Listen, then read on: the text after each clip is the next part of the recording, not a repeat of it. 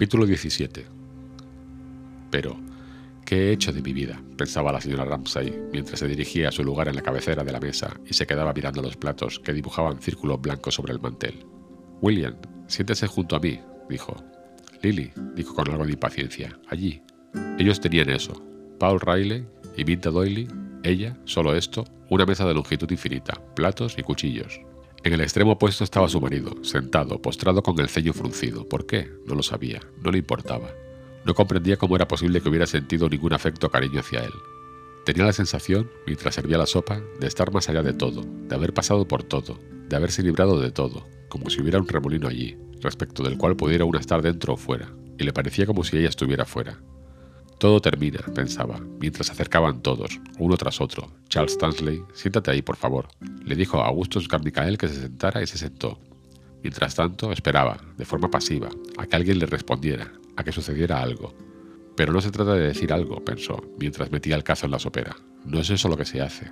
Al levantar las cejas, ante la contradicción, una cosa era lo que pensaba, otra lo que hacía, al sacar el cazo de la sopa advirtió, cada vez con más intensidad, que estaba fuera del remolino como si hubiera descendido una sombra, y, al quitar el color a todo, viera ahora las cosas como eran.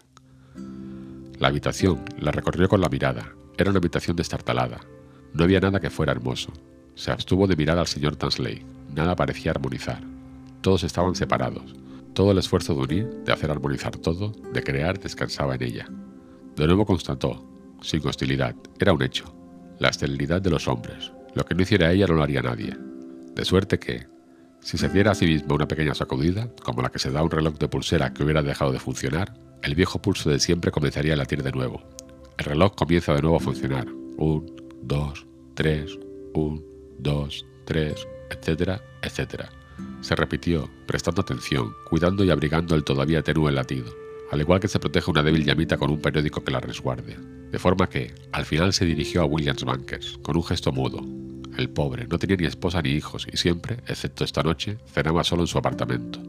Le daba pena, y como la vida ya había afianzado su poder sobre ella, retomó la vieja tarea. Como un marino, no sin fatiga, ve cómo se tienden las velas al viento, pero no tiene ninguna ganas de continuar, y piensa que preferiría que el barco se hubiera hundido, para poder descansar en el fondo del mar. ¿Ha recogido las cartas? Pedí que las dejaran en el recibidor, le dijo a Williams Bankers.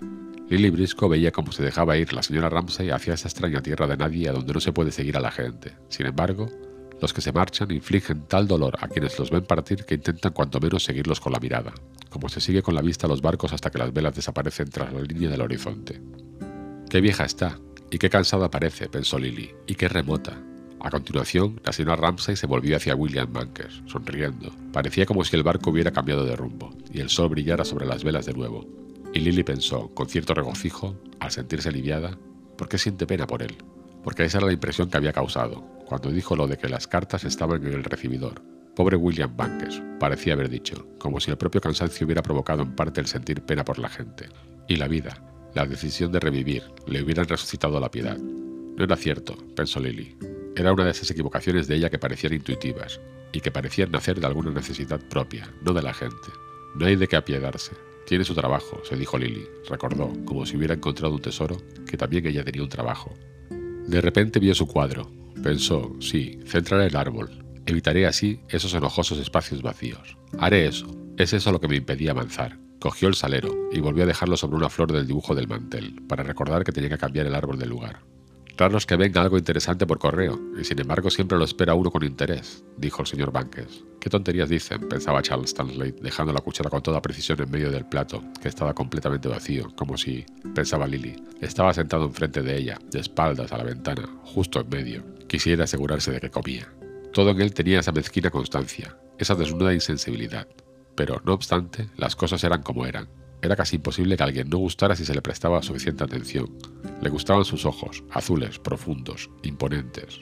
¿Escribe usted muchas cartas, señor Tansley? preguntó la señora Ramsay, apiadándose de él también, supuso Lily.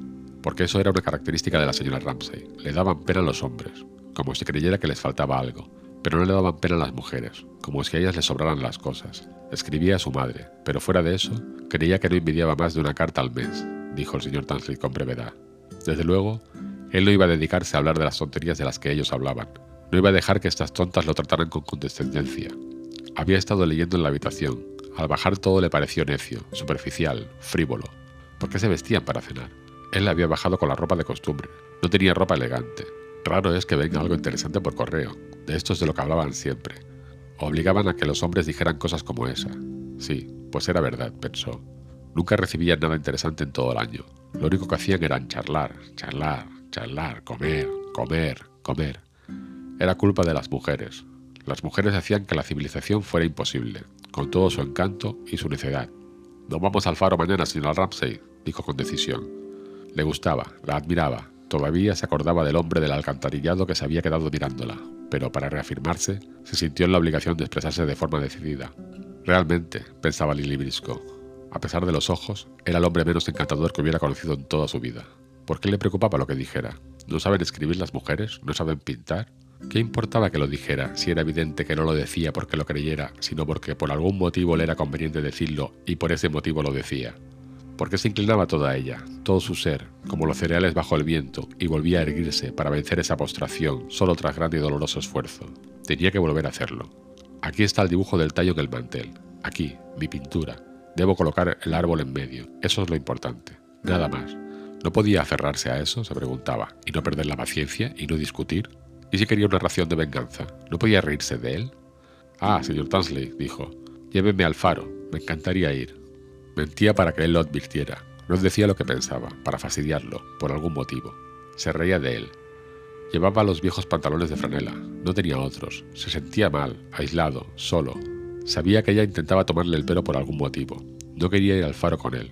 Lo despreciaba al igual que Prue Ramsay, igual que todos los demás pero no iba a consentir que unas mujeres le hicieran pasar por tonto. Así es que se dio la vuelta en la silla, miró por la ventana, con un movimiento brusco, y con grosería le dijo que haría demasiado malo para ella mañana. Se mareará. Le molestaba que ella le hubiera hecho hablar así, porque la señora Ramsey estaba escuchando. Si pudiera estar en la habitación, trabajando, pensaba, entre libros, solo ahí se hallaba a gusto. Nunca había debido ni un penique a nadie. Desde los 15 años no le había costado a su padre ni un penique. Incluso había ayudado a la casa con sus ahorros. Pagaba la educación de su hermana. No obstante, sí que le habría gustado saber contestar a la señorita Brisco de forma correcta. Le habría gustado no haber respondido de esa forma tan tosca. Se mareará. Le gustaría haber podido pensar algo que decirle a la señora Ramsay, algo que demostrara que no era solo un pedantón. Eso es lo que se pensaba que era. Se dirigió hacia ella, pero la señora Ramsay hablaba con William Bankes de gente a quien él no conocía. Sí, ya puede llevárselo, dijo, interrumpiendo la conversación con el señor Bankes para dirigirse a la sirvienta. Debe de hacer 15, no, 20 años que no la veo, decía, dándole la espalda. Como si no pudiera perder ni un minuto de esta conversación, absorta, al parecer, en lo que decían. Así que había tenido noticias de ella esta misma tarde. Carrie. ¿Vivía todavía en Marlow? ¿Todo seguía igual? Ay, recordaba todo como si hubiera ocurrido ayer. Lo de ir al río, el frío. Pero si los Magnin decían ir a algún sitio, iban. Nunca olvidaría cuando Herbert mató una avispa con una cucharilla en la orilla del río. Todo seguía como entonces, murmuraba la señora Ramsay, deslizándose como un fantasma entre las sillas y mesas de aquel salón junto a las orillas del Támesis donde hacía 20 años había pasado tanto, ay, tanto frío. Pero ahora regresaba como un fantasma, y se sentía fascinada, como si, aunque ella hubiera cambiado, sin embargo, aquel día concreto, ahora tranquilo y hermoso, se hubiera conservado allí, durante todos estos años. ¿Le habría escrito la propia Carrie? le preguntó. Sí, me cuenta que están preparando un nuevo salón para el billar, dijo. No, no, eso es imposible. Preparar un nuevo salón para el billar a ella le parecía imposible. El señor Banques no advertía que hubiera nada tan raro en ello. Ahora estaban en muy buena situación económica. Quería que le diera recuerdos a Carrie.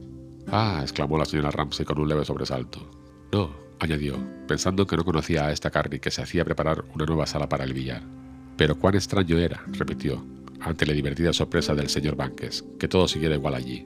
Porque era algo extraordinario pensar que habían podido seguir viviendo allí todos estos años, cuando ella no había pensado en ellos ni una sola vez. Lo llena de acontecimientos que había estado su propia vida durante este mismo tiempo, aunque quizá Carrie Manning tampoco había pensado en ella. Era una idea rara, le disgustaba. La gente pierde las relaciones muy pronto, dijo el señor Banques, sintiendo, no obstante, cierta satisfacción porque él se conocía tanto a los Manning como a los Ramsay.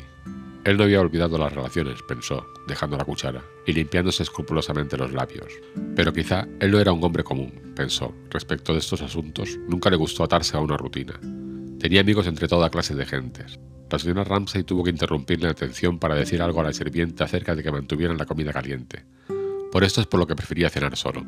Estas interrupciones le fastidiaban. Bueno, pensaba el señor Banks con una actitud fundada en una cortesía exquisita y extendiendo los dedos de la mano izquierda sobre el mantel, al igual que un mecánico examina una herramienta reluciente y dispuesta para ser usada en un intervalo de ocio. Tales son los sacrificios que hay que hacer por los amigos. A ella no le había gustado que rechazara la invitación, pero no le había merecido la pena. Mientras miraba la mano, pensaba en que si hubiera cenado solo, en estos momentos estaría a punto de haber concluido, ya podría estar trabajando. Sí, una tremenda pérdida de tiempo. Todavía no habían llegado todos los niños. ¿Podría subir alguien a la habitación de Roger? decía la señora Ramsay. Qué insignificante era todo esto. Qué aburrido es todo, pensaba él, comparando con lo otro, con el trabajo. Aquí estaba, tabaleando con los dedos sobre el mantel. Cuando podría estar, vio su propio trabajo como a vista de pájaro. Vaya si era perder el tiempo. Aunque es una de mis más antiguas amigas, debo de ser uno de los fieles. Pero ahora, en este preciso momento, la presencia de ella no le decía nada. Su belleza lo dejaba indiferente. De estar sentada junto a la ventana con el niño, nada, nada. Deseaba estar solo y coger de nuevo el libro. Se sentía incómodo, se sentía falso. Lo hacía sentirse así el hecho de estar sentado junto a ella y no sentir nada. Lo cierto es que él no disfrutaba con la vida familiar. Cuando se hallaba uno en esas circunstancias es cuando se preguntaba, ¿es para que progrese la raza humana por la que se toma uno tantas molestias? ¿Es eso tan deseable? ¿Somos una especie atractiva? No tanto, pensaba, mirando a los deseados niños. Su favorita, Cam, pensaba, estaba en la cama. Preguntas necias, preguntas vanas, preguntas que no se hacían cuando había algo que hacer. ¿Es esto la vida? ¿Es aquello? No había tiempo para pensar cosas como esa, pero aquí estaba haciéndose estas preguntas, porque la señora Ramsey daba instrucciones a las criadas, y también porque le había llamado la atención, pensando en la reacción de la señora Ramsey al enterarse de que Carrie Manning seguía viva, que las amistades, incluso las mejores, fueran tan frágiles. Nos separamos insensiblemente. Se lo reprochó de nuevo. Estaba sentado junto a la señora Ramsey y no había nada que decir. No sabía qué decirle. Cuánto lo siento, dijo la señora Ramsay, dirigiéndose por fin a él. Se sentía embarado y estéril, como un par de zapatos que se hubieran mojado y luego se hubieran secado, y fuera imposible meter los pies en ellos. Pero no hay remedio, hay que meter los pies. Tenía que obligarse a hablar. Si no tenía cuidado, ella advertiría su falsedad, que a ella no le importaba nada, y eso no sería nada grato, pensaba de forma que, con cortesía, dirigió la cabeza hacia ella. ¿Cómo debe de detestar cenar en medio de este tumulto? le dijo, sirviéndose, como solía hacer cuando tenía la cabeza en otra cosa, de sus modales de alta sociedad. Cuando había una disputa de idiomas en alguna reunión, la presidencia recomendaba, para lograr la armonía, que se usara solo el francés. Quizá el francés no era muy bueno. Puede que en francés no se hallen las palabras del pensamiento que se quería expresar. Sin embargo, hablar francés impone una suerte de orden, cierta uniformidad. Contestándole en la misma lengua, el señor Bankes dijo, No, no, de eso nada. El señor Tansley, que no conocía de esta lengua ni siquiera sus más conocidos monosílabos, tuvo la sospecha de que no era sincero. Vaya si decían tonterías, pensó, los Ramsay, y se abalanzó sobre este nuevo ejemplo con alegría, redactando mentalmente una nota, que un día de estos leería a uno o dos de sus amigos. Entonces, en compañía de quienes lo permitían a uno de decir lo que quisiera, describía de forma sarcástica lo de la temporada con los Ramsay y las necesidades que decían. Merecía la pena ir una vez, diría para no repetir. Qué aburridas eran las mujeres, diría. Desde luego, Ramsay se lo merecía, por haberse casado con una mujer hermosa y por haber tenido ocho hijos. Sería algo parecido a esto, pero ahora, en este momento, sentado, con un asiento vacío junto a él, nada parecido a esto había ocurrido. Todo eran jirones y fragmentos. Se sentía extremadamente, incluso físicamente incómodo. Quería que alguien le diera la oportunidad de reafirmarse. Lo necesitaba con tanta urgencia que hacía movimientos nerviosos sobre la silla. Miraba a una persona, luego a otra. Intentaba participar en la conversación. Abría la boca, volvía a cerrarla. Hablaban de las pesquerías. ¿Por qué nadie le preguntaba su opinión? ¿Qué sabían ellos de pesquerías? Lily Brisco se daba cuenta de todo. Sentada frente a él, no veía, como en una radiografía, en la oscura tiniebla de su carne, las costillas y fémures del deseo del joven de hacerse visible, esa delgada niebla con la que la convención había recubierto su deseo de participar en la conversación pero pensaba, entrecerrando los rasgados ojos y recordando que se burlaba de las mujeres. No saben pintar, no saben escribir. ¿Por qué tengo que ayudarle a consolarse? Hay un código de conducta, ella lo sabía, en cuyo artículo séptimo, debe de ser, se dice que en ocasiones como esta compete a la mujer, se dedique a lo que se dedique, ir a ofrecer ayuda al joven que se sienta enfrente de ella, para que pueda exhibir y aliviar los fémures, las costillas de su humanidad, su urgente deseo de afirmarse, como, en verdad, es deber de ellos, reflexionaba, con su honradez de solterona, ayudarnos, por ejemplo, en el caso de que el metro se incendiara. En ese caso, ciertamente, esperaría que el señor Tansley me rescatase. Pero, ¿qué pasaría si ninguno de los dos hiciéramos lo que se esperaba? Se sonrió. No querrás ir al faro. ¿No, Lily? dijo la señora Ramsay. Acuérdate del pobre señor Langley. Ha dado la vuelta al mundo en varias ocasiones, pero me confesó que nunca lo había pasado tan mal como cuando mi marido lo llevó allí. ¿Es usted buen marino, señor Tansley? preguntó. El señor Tansley levantó un martillo, lo blandió en el aire, pero al bajarlo, dándose cuenta de que no debía aplastar una mariposa con semejante instrumento, solo dijo que no se había mareado nunca. Pero en esa oración, compacta como la pólvora, había dejado otra información, que su abuelo había sido marino, su padre era farmacéutico, y él se había labrado su propio futuro con sus propios medios. Estaba muy orgulloso de ello. Él era Charles Stanley, algo de lo que al parecer nadie se daba cuenta, aunque muy pronto todos lo sabrían. Su desdén los contemplaba desde una gran distancia de ventaja, hasta casi podía sentir pena de estas personas tan finas, con su cultura, que uno de estos días ascenderían al cielo como balas de algodón o barricas de manzana. Muy pronto, mediante la pólvora que había en el interior de Charles Tansley. ¿Me llevará, señor Tansley? dijo Lily con rapidez, con amabilidad, porque, por supuesto, si el señor Ramsay le hubiera dicho, ¿cómo? De hecho, le habría dicho, me ahogo, querida, en un mar de llamas. A menos que apliques algún ungüento malsámico en este momento y le digas algo amable a ese joven de ahí, la vida se estrellará contra los arrecifes. A decir verdad ya oigo chirridos y murmullos. Tengo los nervios tensos como cuerdas de violín. Un toque más y saltan. Cuando la señora Ramsay hubo dicho todo esto, con la mirada, por supuesto, no menos de 50 veces, Lily tuvo que renunciar al experimento. ¿Qué es lo que sucedería si decidiera no ser buena con aquel joven? Y decidió ser buena. Juzgando adecuadamente el cambio de humor, ahora se dirigía hacia él de forma amistosa, se aplacó su ataque de egotismo y le dijo que se había caído de una barca cuando era un bebé y que su padre había tenido que pescarlo con un bichero y que así es como había aprendido a nadar. Tenía un tío torrero en algún faro escocés, dijo. Había estado con él en una ocasión, durante una tempestad. Esto lo dijo en voz alta, durante un silencio. Escucharon todos que había acompañado a su tío en un faro durante una tempestad. Ay, pensaba Lily Brisco, al ver que la conversación seguía este curso tan prometedor. Advirtió que la señora Ramsey le estaba agradecida, porque la señora Ramsey se sintió autorizada a hablar de nuevo con quien quisiera. Ay, pensaba, pero ¿cuánto me habrá costado esta gratitud?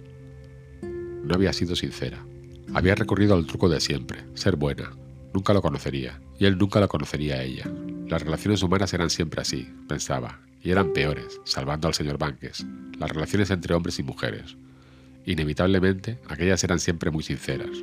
Entonces vio con el rabillo de ojo el salero, que había dejado ahí para que le recordara algo, y recordó que al día siguiente tenía que colocar el árbol en una posición central, y se sintió tan animada al pensar en que el día siguiente podría pintar que se rió en voz alta de lo que el señor Tansley te estaba diciendo. Que no deje de hablar en toda la noche si lo desea. Pero, ¿cuánto tiempo tiene que estar en el faro? preguntó.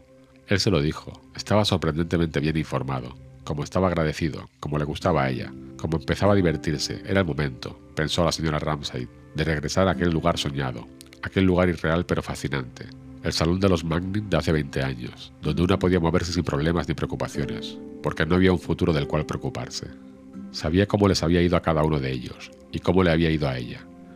Era como releer un buen libro, porque sabía cómo acababa el cuento, porque había ocurrido hacía 20 años, y la vida, que se derramaba profusamente incluso en esta sala, sabe Dios hacia dónde, estaba allí sellada, y era como un lago, apacible, contenida en el interior de las orillas. Decía que habían preparado una sala para el billar. ¿Era cierto? ¿Querría William seguir hablando de los Magnin? Ella sí quería. Pero no, había algún motivo por el cual él ya no se sentía nada animado. Lo intentó, pero él no respondió. No podía obligarlo. Se sintió decepcionada. Estos chicos son una desgracia, dijo con un suspiro. Él dijo algo acerca de que la puntualidad es una de esas virtudes menores que solo se adquieren cuando uno ya no es niño. Sí se adquiere, dijo la señora Ramsay con el único fin de rellenar un vacío, pensando en que Lily estaba convirtiéndose en una solterona. Consciente de su traición, consciente del deseo de ella de hablar de algo más íntimo, pero sin ganas de hacerlo, se le representaron todas las cosas desagradables de la vida. Estar allí sentada, esperando. Quizá los demás estuvieran contando algo interesante. ¿De qué hablaban? Que la temporada de pesca había sido mala, que los hombres emigraban, Hablaban de salarios y del paro. El joven insultaba al gobierno.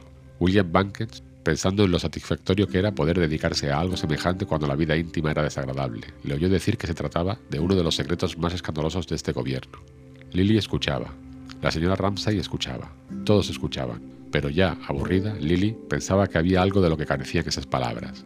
La señora Bankett pensaba en que faltaba algo. Mientras se recogía el chal, la señora Ramsay pensaba en que faltaba algo. Todos ellos, escuchando atentamente, pensaban, a los cielos pido que no tengan que dar mi verdadera opinión sobre esto, porque todos pensaban, los demás se sienten igual, están irritados e indignados con el gobierno por lo de los pescadores, pero yo, en el fondo, no siento nada acerca de ello, pero quizá, pensaba el señor Banques, mirando al señor Tansley, sea este el hombre.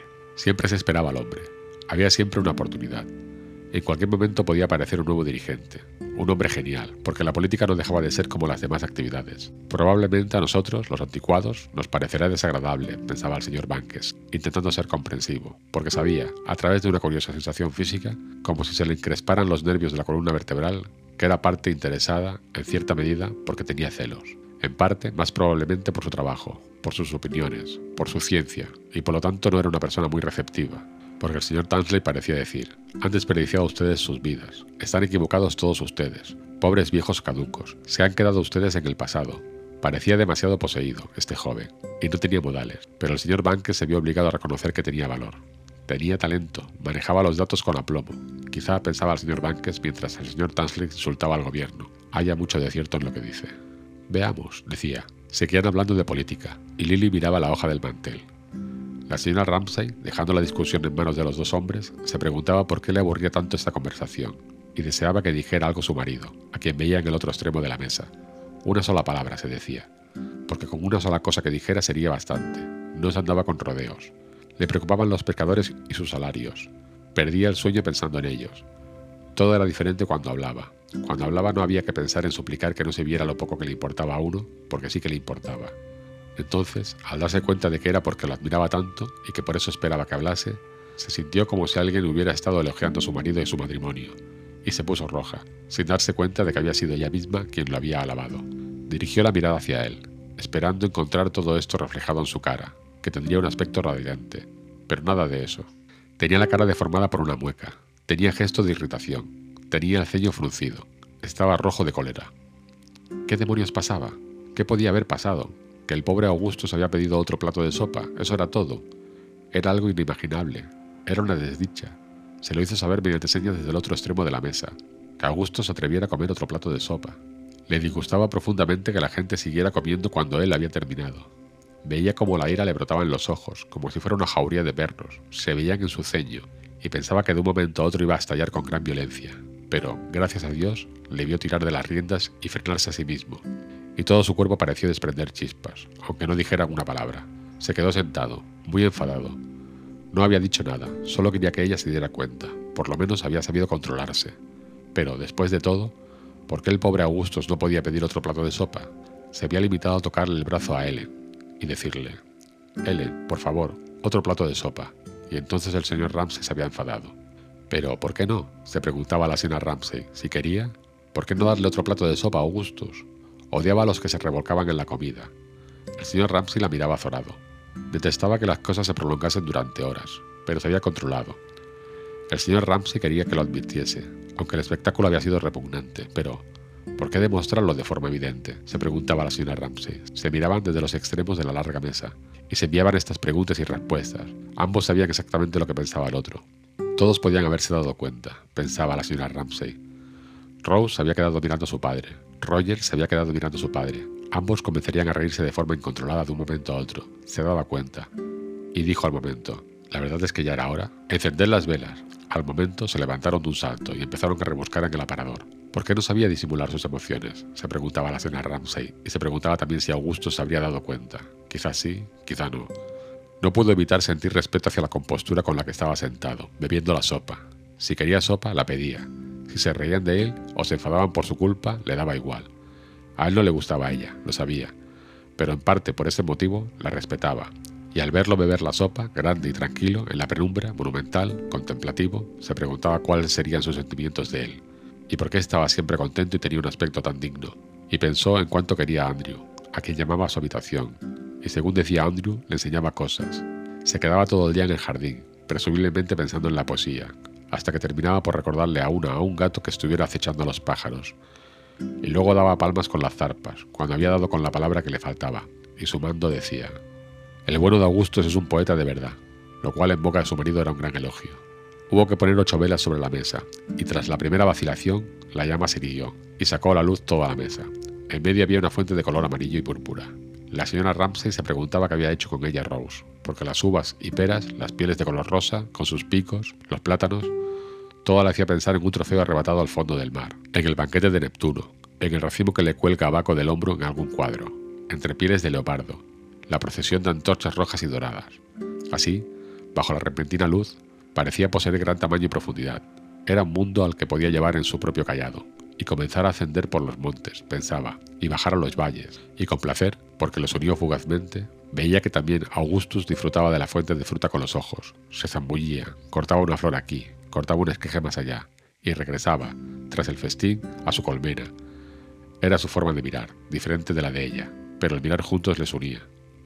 Ya estaban encendidas las velas, y las caras a ambos lados de la mesa parecían estar más juntas por efecto de la luz, y formaban como no lo habían hecho en la luz del anochecer, un grupo reunido en torno a una mesa, porque la noche había sido excluida por los cristales, que, lejos de dar una imagen correcta del mundo exterior, lo mostraba como si estuviera haciendo ondas, de una forma que aquí, en el interior de la habitación, parecía estar el orden y la tierra firme, pero afuera había un reflejo en que las cosas temblaban y desaparecían, se hacían agua. Hubo un cambio que afectó a todos, como si esto hubiera sucedido de verdad, y todos fueran conscientes de ser un grupo en medio del vacío, en una isla, como si los uniera la causa común contra la fluidez del exterior. La señora Ramsay, que había estado inquieta y había esperado con impaciencia que vinieran Paul y Minta, y que se había sentido impotente para arreglar las cosas, veía ahora que la ansiedad se había trocado en espera, porque tenía que llegar, y Lily Brisco, intentando analizar la causa de esta alegría repentina, lo comparaba con aquel otro momento en el campo de tenis, cuando lo sólido de repente se había desvanecido, y se habían interpuesto entre ellos vastos espacios, y ese mismo efecto lo habían obtenido las velas de la habitación, algo escasa de muebles, y las ventanas sin cortinas, y el aspecto como de máscaras de las caras bajo la luz de las velas. Se les había quitado un peso de encima. Puede pasar cualquier cosa, pensó. Tienen que venir ya, pensó la señora Ramsay mirando hacia la puerta, y en aquel momento, Minta Doyle, Paul Rowley y una doncella con una fuente entraron a la vez. Llegaban tarde, llegaban muy tarde, dijo Minta, al dirigirse hacia los extremos opuestos de la mesa. He perdido el broche, el broche de mi abuela, dijo Minta con un tono de lamento en la voz y con lágrimas en sus grandes ojos castaños, mientras bajaba la mirada y volvía a mirar hacia arriba, junto al señor Ramsey, que sintió que se despertaban sus sentimientos caballerescos y quiso tomarle el pelo. ¿Cómo podía ser tan boba? le preguntó. ¿Cómo se le había ocurrido eso de ir a saltar por las piedras con las joyas puestas? A ella en cierta forma la aterrorizaba. Le daba miedo su inteligencia. La primera noche de su llegada, se había sentado junto a él. Estuvieron hablando de George Eliot, se quedó asustada, porque el tercer volumen de Midnight March se la había quedado en el tren, y nunca supo cómo acababa la novela. Pero después se llevaron muy bien. A ella hasta le gustaba parecer más ignorante de lo que era, porque a él le gustaba llamarla boba. Esta noche, aunque se reía de ella sin rodeos, no le daba miedo. Además, en cuanto entró en la habitación, supo que había ocurrido un milagro. Llevaba un halo dorado, a veces lo llevaba, otras no. No sabía por qué aparecía, o por qué no, o si lo llevaba antes de entrar en la habitación, lo que sí sabía es que se daba cuenta por la forma en que la miraban los hombres. Sí, esta noche lo llevaba, y muy visible. Lo sabía por la forma en que el señor Ramsey le había dicho que no fuera boba. Se sentó a su lado, sonriendo. Debe de haber sucedido, pensaba la señora Ramsey. Se han comprometido. Durante un momento sintió lo que quería que nunca volvería a sentir, celos. Porque él, su marido, también lo sentía. El resplandor de Minta. A él le gustaban estas chicas, estas muchachas de un rojizo dorado, que eran algo volubles, acaso algo arbitrarias e indomables, que no se arrancaban el cabello a fuerza de cepillarlo, que no eran, como decía de la pobre Lily Brisco, unas cuitadas. Había un rasgo que ni ella poseía, un brillo, una riqueza que lo traía, que le divertía, que le hacía tener predilección por muchachos como Pinta. Y estaban autorizadas a cortarle el pelo, a trenzarle las cadenas del reloj, o incluso a interrumpirle cuando trabajaba, gritándole. Las oía gritar.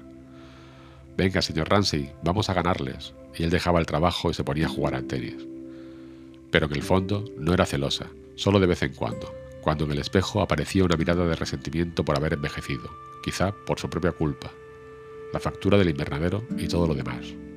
Les estaba agradecida porque se reían de él. ¿Cuántas pipas ha fumado hoy el señor Ramsay? etcétera. Y hasta parecía más joven. Era un hombre muy atractivo para las mujeres. No era un hombre triste. No estaba hundido bajo el peso de su obra o de los sufrimientos del mundo, ni por su fama o sus fracasos, sino que volvía a ser como lo había conocido, serio, pero galante, que lo ayudaba a desembarcar, lo recordaba, con reacciones deliciosas como esta. Lo miró y tenía un aspecto asombrosamente joven, mientras le tomaba el pelo a Minta. ¿Por qué a ella? Aquí, dijo, y ayudó a la muchacha suiza a colocar con cuidado ante ella la gran cazuela oscura en la que estaba el boeuf en Dauphin. A ella lo que le gustaban eran los tontorrones. Paul tenía que sentarse junto a ella. Le había guardado el sitio. A decir verdad, pensaba que lo que más le gustaba de ella eran estos tontorrones, los que no venían a importunarla a una con lo de sus tesis. ¿Cuánto se perdía, después de todo, estos jóvenes tan inteligentes? Cuán inevitable era que se secaran. Mientras se sentaba, pensaba que había algo encantador en Paul Riley. Tenía unos modales encantadores, según ella. Tenía una nariz perfecta y los ojos azules. Era tan considerado. ¿Le contaría, ahora que los demás habían reanudado la conversación, lo que había sucedido? ¿Regresamos para buscar el broche de Minta? Le dijo tras sentarse junto a ella. ¿Regresamos? Con eso bastaba. Se dio cuenta, por el esfuerzo, por la elevación del tono de voz para atreverse con una expresión de difícil pronunciación, de que era la primera vez que hablaba de nosotros. Hicimos, fuimos, ¿seguirían diciéndolo el resto de sus vidas? pensaba. Al destapar Marta, con un movimiento delicado, la gran cazuela oscura, se desprendió un exquisito olor a aceite, a aceitunas y a jugo. La cocinera se había pasado tres días preparando el plato. Tenía que llevar el mayor cuidado, pensaba la señora Ramsay. Tenía que investigar entre la blanda masa, para hallar una pieza especialmente tierna para William Bankers. Miraba hacia el interior, hacia las relucientes paredes de la cazuela, hacia la mezcla de jugosas carnes de color castaño y amarilla, con hojas de laurel y vino, y pensaba, esto servirá para conmemorar este momento. La invadió una rara sensación, extraña y tierna simultáneamente, de estar celebrando una fiesta, como si se hubieran convocado en ellas dos emociones diferentes, una profunda, porque ¿qué hay más importante que el amor del hombre hacia la mujer? ¿Qué es más imperioso, más impresionante? Pues lleva en su seno las semillas de la muerte. Pero por otra parte, a la vez, estos amantes, estas gentes que inauguraban la ilusión con ojos brillantes, debían ser recibidos con danzas de burla y debían adornarse con guirnaldas. Es un triunfo, dijo el señor Banques, dejando unos momentos el cuchillo sobre la mesa. Había comido con cuidado, estaba rico, estaba tierno, se había cocinado de forma perfecta, ¿Cómo se las arreglaba para hacer cosas como esta en un lugar tan apartado? Le preguntó. Era una mujer maravillosa. Todo el amor que él le tenía, la veneración, había regresado. Ella era consciente de ello. Es una receta francesa de mi abuela, dijo la señora Ramsay, y resonaba en su voz una satisfacción inmensa. Claro que era francesa. Lo que en Inglaterra se toma por alta cocina es abominable. Se mostraron de acuerdo. Consiste en poner repollos a remojo. Consiste en asar la carne hasta que se queda como cuero, consiste en quitar la deliciosa piel a las verduras, en la que, dijo el señor Banques, se contiene toda la virtud de las verduras. Y es un despilfarro, dijo la señora Ramsay. De lo que desperdiciaban las cocineras inglesas, podía vivir toda una familia francesa. Con el acicate del afecto renacido de William, y pensando en que todo estaba bien de nuevo, y en que ya no tenía que estar inquieta, y en que podía disfrutar del triunfo y de las bromas, se reía, hacía gestos, hasta que Lily pensó, qué infantil, qué absurda era ahí sentada, con toda su belleza desplegada de nuevo, hablando de las pieles de las verduras. Había algo que asustaba en ella. Era irresistible. Al final siempre conseguía lo que quería, pensaba Lily. Lo había conseguido. Paul y Vinta, estaba claro. Ya estaban comprometidos. El señor Banques había venido a la cena. Hacía alguna magia con todos ellos, sencillamente deseando las cosas de forma inmediata. Y Lily comparaba esa abundancia con su propia pobreza de espíritu, y suponía que era en parte la creencia porque tenía la cara como iluminada y, aunque no parecía más joven, estaba radiante, en esta cosa extraña, aterradora, lo que convertía a Paul Riley, el centro de ella, en un temblor, pero abstracto, absorto, mudo, el señor Ramsay, al hablar de las pieles de las verduras, exaltaba eso, lo adoraba. Imponía las manos sobre ella para calentárselas, para protegerlo. Sin embargo, aunque había conseguido que todo eso sucediera así, en cierta forma se reía. Guiaba a sus víctimas, pensaba Lily, hasta el altar.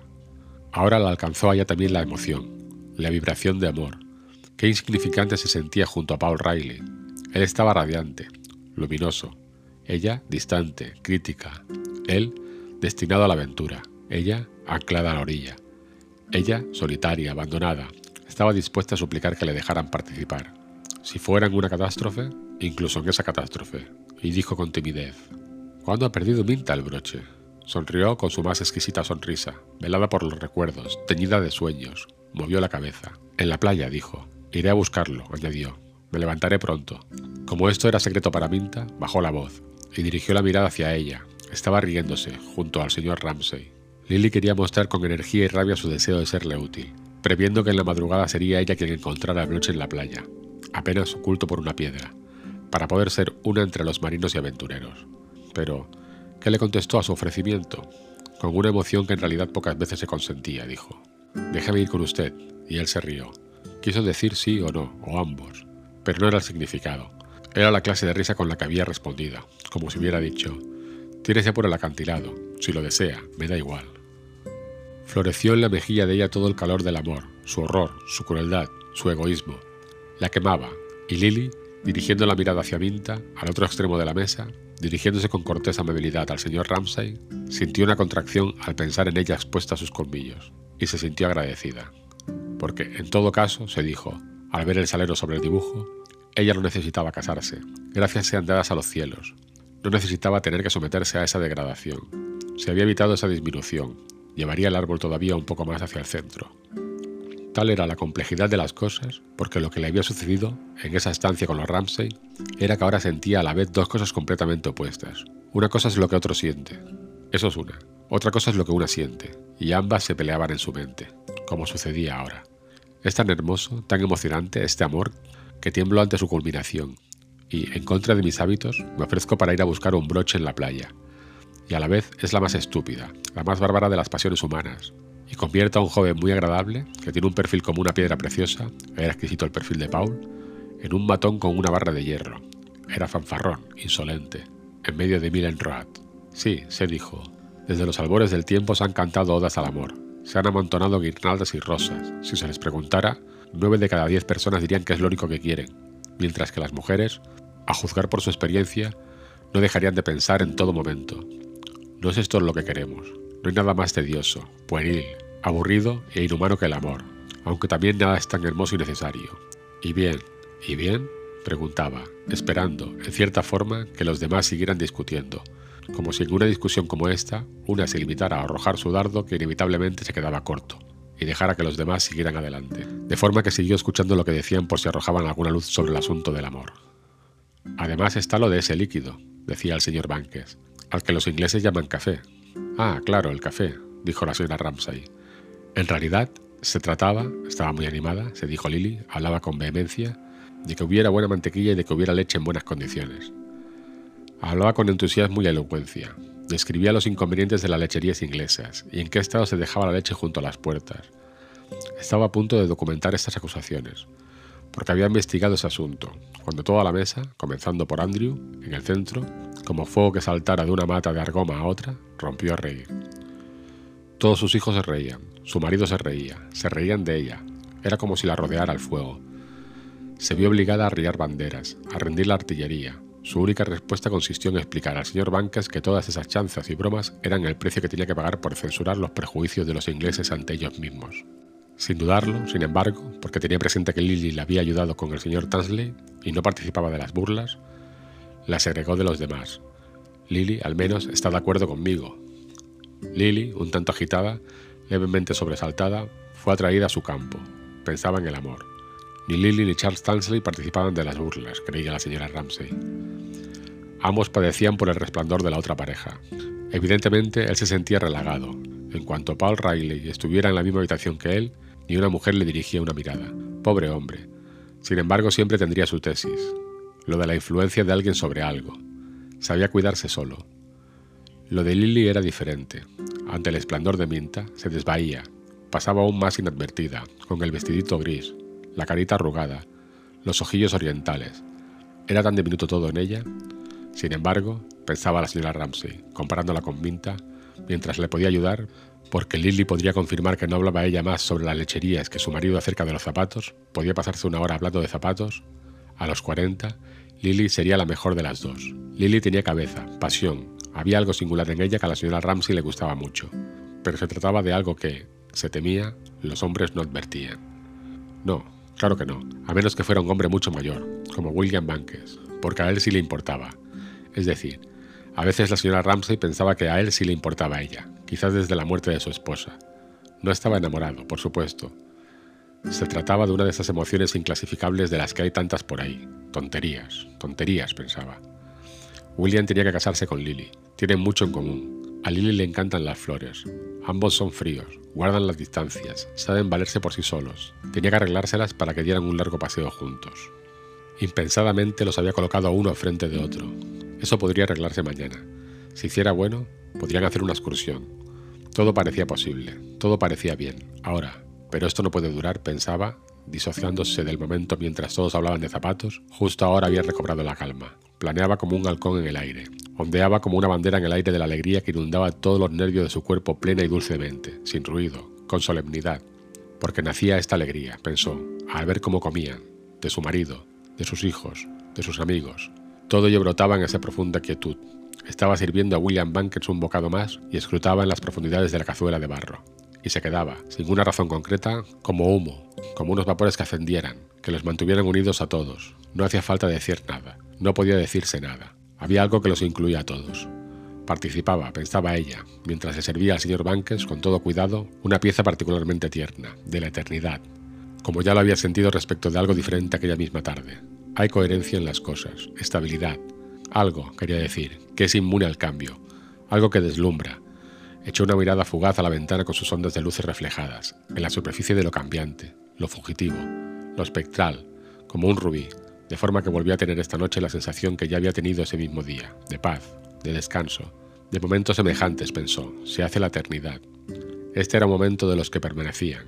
Sí, por supuesto, le aseguró a William Bankes. Hay de sobra para todos. Andrew dijo, baja el plato, o se me va a derramar todo. El Boeuf en Dauvé ha sido un triunfo completo. Aquí, sintió, dejando el cucharón, estaba ese espacio en calma que hay en el corazón de las cosas, donde una podía servir moviéndose o descansar. Podía esperar, estaban servidos, escuchando.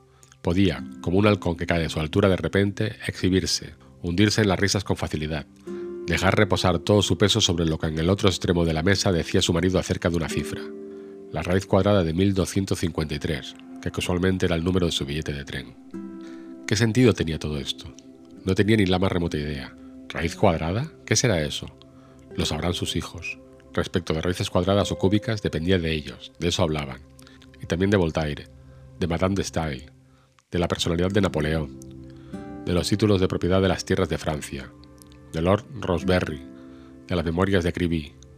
Dejaba que la sostuviera, la apoyara ese edificio de la inteligencia masculina, que iba de arriba abajo, que cruzaba de acá para allá, como bastidores de hierro que dieran forma a la vacilante tela, que sujetaran el mundo, de forma que podía confiar plenamente en ello. Incluso con los ojos cerrados o parpadeando a prisa, como parpadea un niño al contemplar desde la cama las miradas de hojas que forman el árbol. Entonces se despertó. Todavía estaba la tela en el telar. William Backes elogiaba la serie de novelas de Warberley. Leía una de las series cada seis meses, dijo su marido. Pero, ¿por qué tendría que enfadarse por eso Charles Stanley? No tardó nada. Y todo, pensaba la señora Ramsay, porque Prum no le hace ni caso, en censurar agriamente las novelas de Warbeley, de las que no sabía nada, nada en absoluto, pensaba la señora Ramsay, observándolo, más que atendiendo a lo que decía. Se daba cuenta por los modales. Quería firmarse. Sería así hasta que consiguiera la cátedra o se casara, y ya no necesitara decir continuamente yo, yo, yo. Porque a eso se reducía su crítica literaria de Sir Walter Scott, o quizás se tratara de Jane Austen. Yo, yo, yo, pensaba en él mismo, en la impresión que causaba. Lo sabía por el sonido de la voz, por la vehemencia y el nerviosismo. Le vendría bien el éxito. Seguían. No tenía necesidad de seguir escuchando. Sabía que no podía durar, pero en ese momento sus ojos habían adquirido tal clarividencia que podía recorrer la mesa desvelando de cada uno de ellos sus pensamientos y sentimientos, sin dificultad, al igual que esa luz que se introduce en el agua de forma que las ondas y los juncos y los pececillos que parecen buscar su equilibrio y la repentina trucha silenciosa todos ellos se iluminan de repente y aparecen suspendidos, temblorosos. Así los veía, así los escuchaba. Dijeran lo que dijeran, siempre tenían esta característica, como si las palabras que decían fueran como el movimiento de la trucha, cuando a la vez se ve la onda y los guijarros, algo a la derecha, algo a la izquierda, y solo se percibe el conjunto, mientras que en la vida de siempre tenía ella que echar la red, separar una cosa de otra. Tendría que haber dicho que le gustaban las novelas de la serie de Warbeley, o que no las había leído. Tendría que avanzar a toda costa, pero no dijo nada. Permaneció como suspendida. Sí, pero ¿alguien cree que durará? Dijeron. Era como si proyectara unas temblorosas antenas que, al interceptar ciertas frases, le obligara a prestar atención. Esta era una de ellas. Olfateaba peligro para su marido. Una pregunta como esta, casi inevitablemente, acabaría recibiendo una respuesta que terminaría por recordarle su propio fracaso. ¿Cuánto tiempo se le seguiría leyendo? Lo pensaría al momento, William Bankes, que carecía por completo de esta vanidad, se rió, y dijo que él no atribuía ninguna importancia a los cambios de moda. ¿Quién podría decir qué es lo que iba a durar? Ni en literatura ni en ninguna otra cosa. Disfrutemos de lo que disfrutamos, dijo. Su integridad le parecía a la señora Ramsey admirable. Nunca parecía pensar, pero ¿esto cómo me afecta? Sin embargo, cuando estaba del otro humor, del que necesitaba alabanzas, premios, era natural que comenzara. Bien sabía que el señor Ramsey estaba comenzando, a sentirse incómodo, a querer que alguien dijera, ah, no, su obra sí que durará, señor Ramsey, o algo parecido. Ahora mostraba su malestar de forma patente, al decir, con cierta irritación, que, en todo caso, Scott, o era Shakespeare, a él le duraría toda la vida. Lo dijo enfadado. Todos, pensaba ella, se sentían algo incómodos ahora, sin saber por qué. Entonces, Minta Doyle, que tenía un instinto muy fino, dijo un disparate, algo absurdo, que ella pensaba que en el fondo a nadie le gustaba leer a Shakespeare. El señor Ramsay dijo de forma bastante sombría, aunque ya se había distraído de nuevo, que a pocos les gustaba tanto como decían. Pero, añadió, no obstante, algunas de las obras no carecen de verdadero mérito. La señora Ramsay se dio cuenta de que de momento las cosas estaban bien. Se reía de Minta, y ella, la señora Ramsay, vio, al advertir lo preocupado que estaba consigo mismo, a su manera, vio que se ocupaban de él, que lo alababan, de la forma que fuera, pero deseaba que no fuera necesario, y quizá fuese culpa de ella el que fuera necesario. En todo caso, podía escuchar con toda libertad lo que Paul Riley decía sobre los libros que se leían en la infancia. Duraban, decía. En la escuela había leído algo de Tolstoy. Había uno que no se le había olvidado, aunque no recordaba el nombre. Los nombres rusos son imposibles, dijo la señora Ramsey. Bronsky, dijo Paul. Lo recordaba porque siempre había pensado que era un buen hombre para un malvado. Bronsky, dijo la señora Ramsey. Ah, Ana Karenina, pero no siguieron mucho tiempo en esta dirección. Los libros no eran lo suyo. No, Charles Stanley, en lo que se refería a libros, los pondría al día en un segundo, pero todo lo mezclaba con cosas como ¿Es correcto lo que estoy diciendo? ¿Estoy causando buena impresión? Y, después de todo, terminaba uno sabiendo más acerca de él que de Tolstoy. Mientras que cuando Paul hablaba, hablaba sencillamente de las cosas, no de sí mismo. Como todos los estúpidos, tenía apenas su propia humildad y respeto hacia los sentimientos del interlocutor, lo cual, de vez en cuando, a ella le parecía atractivo. Ahora no estaba pensando en sí mismo ni en Tolstoy, sino en si ella tenía frío, si le daba la corriente, si querría una pera. No, dijo, no quería una pera.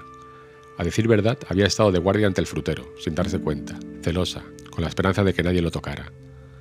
Había dejado descansar la mirada entre las curvas y sombras de la fruta, entre los ricos púrpuras de las uvas escocesas, por el dentado borde de una cáscara, juntando un amarillo con un púrpura, una curva con un círculo, sin saber por qué lo hacía, o por qué, cada vez que lo hacía, se sentía cada vez más serena, hasta que, ay, qué pena que tuviera que pasar. Se acercó una mano, cogió una pera, destruyó el efecto. Miraba a Rose con cariño, miraba a Rose, sentada entre Jasper y Prue, qué raro que tu propia hija hubiera hecho eso. Qué extraño verlos sentados ahí, en fila, sus hijos, Jasper, Rose, Prue, Andrew, apenas hablaban, pero disfrutaban de algún chiste de los suyos, suponía, por cómo se le movían los labios. Era algo completamente diferente de todos los demás, algo que atesoraban para reírse de ella cuando estuvieran en las habitaciones. No era de su padre, confiaba, no, creía que no. Se preguntaba qué sería, con tristeza, porque pensaba en que se reirían de lo que fuera cuando ella no estuviera delante. Era algo que atesoraban tras esas caras inmóviles, fijas, como máscaras, porque los niños no participaban con facilidad en la conversación.